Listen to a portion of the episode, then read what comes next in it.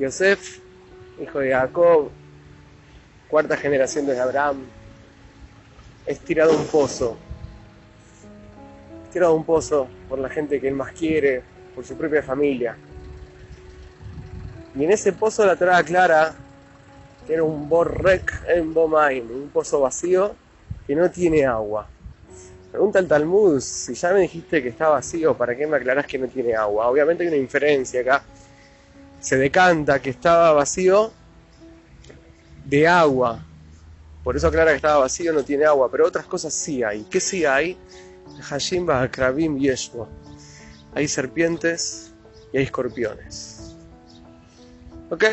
Entonces a Yosef lo tiran a un pozo que no solamente que no había agua, sino que estaba lleno de, de bichos, escorpiones, de víboras, alacranes y demás hierbas.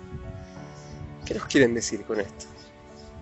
¿De dónde sabemos, pregunta el Gaón de Vilna, del texto de la Torá, que si no hay agua quiere decir que hay otros bichos? O sea, está bien, es, raro que te aclaren que si está vacío, o sea, está vacío, ¿para qué te aclaran que no hay agua?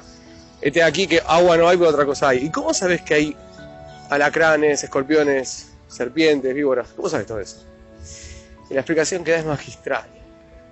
Dice, mira, si no hay agua, es fuente de vida, se llena de todo tipo de elementos nocivos, antivida. Exactamente lo mismo pasa con el ser humano. Si no, llenamos nuestro mundo interior de pensamientos lindos, de sentimientos nobles, de pensamientos elevados.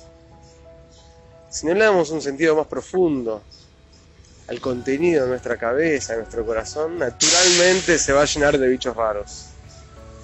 O sea, es directamente proporcional. Cuanto más pensamientos puros, nobles, sanos, yo genere desde mi cabeza, más ganas de vivir voy a tener. Y cuanto menos sentimientos nobles, cuanto menos pensamientos profundos yo procese con mi cabeza, mi corazón, cuanto menos agua haya en el pozo, más Nehashim va a más víboras y escorpiones van a haber. Está en nosotros elegir qué contenido procesar en nuestro corazón. Está en nosotros elegir dónde van a estar nuestros pensamientos y a partir de ello dotar todo nuestro, todo nuestro día de vida, de esperanza, de futuro. Yosef se cayó en un pozo en el cual no había lo que hacer, no había futuro, no había esperanza, no había agua, no había vida se le empezaron a meter todo tipo de pensamientos negativos, pensamientos nocivos, pensamientos de muerte. Él dijo, hasta acá llegamos muchachos. Cambió el esquema mental, cambió la matriz de pensamiento, empezó a pensar positivamente, se dio cuenta que hay un futuro y eso le hizo salir del pozo. Y eso le hizo llegar a lo más alto. No importa en qué pozo te has caído, te caíste o en qué pozo te tiraron, lo que importa es dónde están tus pensamientos, dónde están tus sentimientos, ahí es donde vas a llegar.